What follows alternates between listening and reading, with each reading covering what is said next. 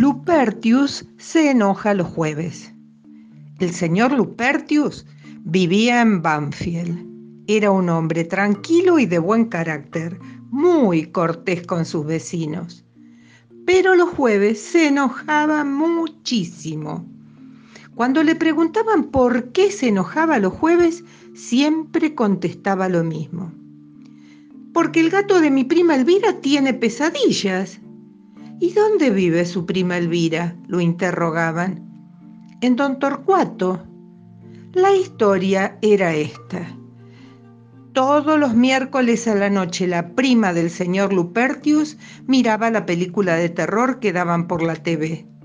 Su gato insistía en verla también, pero después tenía sueños espantosos, se revolvía en la cama y no la dejaba dormir tranquila. Es por eso que Elvira sacaba el gato al patio.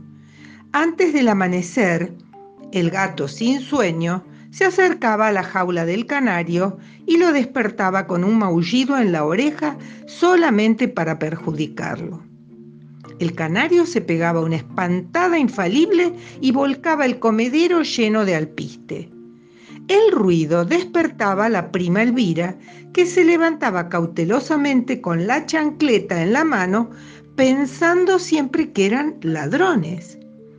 Como no encendía la luz, se llevaba por delante el perchero y se machucaba la frente. Decía una palabrota y entonces sí, encendía la luz.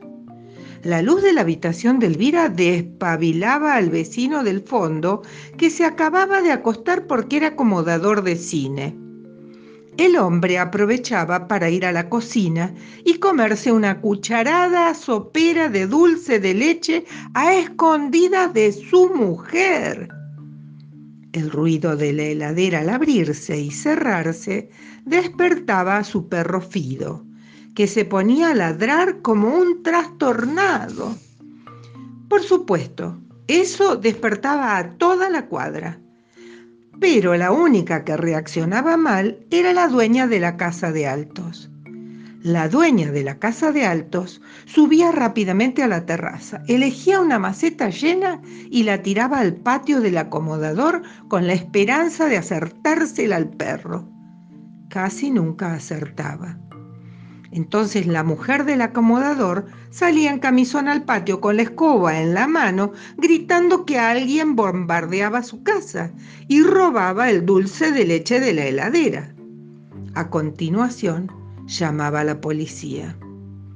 La policía interrogaba a los vecinos tratando de averiguar quién era el autor del hecho. Cuando llegaban a la casa de Elvira encontraban al lado del teléfono la dirección de su primo Lupertius. El nombre les parecía sospechoso. Entonces, con todo disimulo, mandaban un detective disfrazado de vendedor de libros ambulante a la casa del mismísimo Lupertius que vivía en Banfield. El falso vendedor tocaba timbre y se producía este diálogo.